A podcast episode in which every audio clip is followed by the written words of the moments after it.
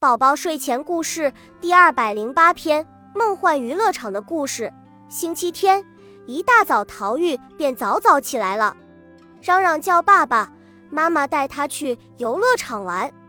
因为就在上个星期，陶玉爸爸妈妈便答应了陶玉，这个星期天准会带陶玉去游乐场，而且还是那个有名梦幻游乐场。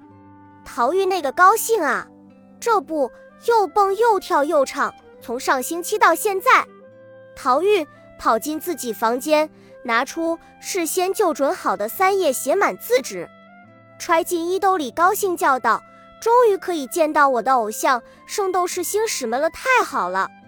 在北京一条小巷里，陶玉爸爸妈妈带陶玉走进了梦幻游乐场。陶玉把事先准备好的三页写满字纸交给这里服务员，服务员带陶玉来到一个单间。只见单间摆着一张床，一台电脑。陶玉躺在床上。以，你们看到这一定要问了，他不是去游乐场，怎么到旅馆睡觉来了？误会，误会，全是误会。因为他来的不是普通游乐场，而是二十一世纪最新游乐场。在这里没有什么大型娱乐设备，有的只是一张床，一台电脑。而每个来到这里玩的，只要把你想要玩的、想要见到的写在纸上，然后这里服务员会把你写在纸上字输入电脑。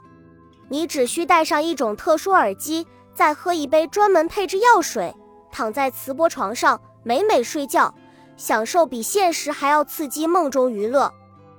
在梦中，你可以变成无所不能超人，甚至是所看动画片中某人。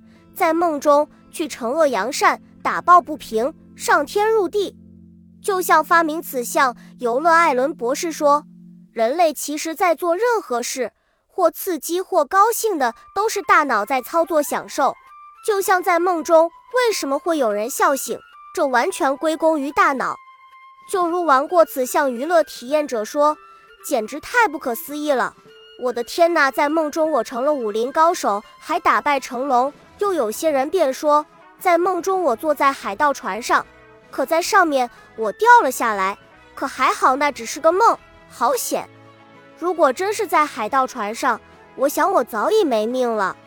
曾有记者采访艾伦博士说：“博士，你的发明可算是世界独一无二，二十一世纪最火娱乐。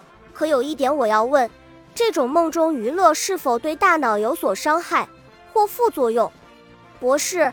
我可以保证，此娱乐对大脑会没有任何伤害、副作用。当一个人躺在磁波床上后，其实只是起到舒缓全身作用。再是那杯特配药水，只是一种让人快入进梦。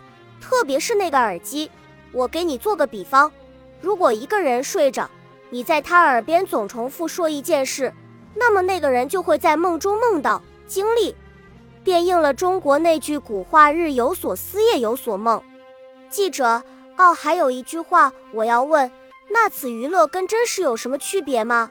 博士，那我要问你，你在平常做梦是什么感受吗？是不是梦到刺激的醒后，感觉很过瘾？女记者撅嘴点点头。博士，那就对了，此项娱乐要比真实刺激多，因为它包罗太多，只要你想到的，它都可以做到。只不过，记者。难道此项娱乐还有什么缺憾吗？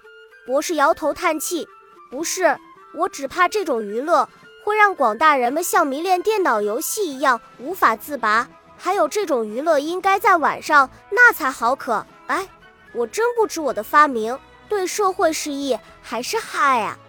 下午四点钟，陶玉爸爸妈妈不得不把陶玉从梦中叫醒。陶玉醒了，揉揉眼，可还是意犹未尽，叫道。妈妈为什么这么早叫醒我呀？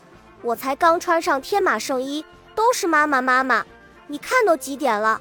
看你晚上还睡得着觉吗？好了，走了。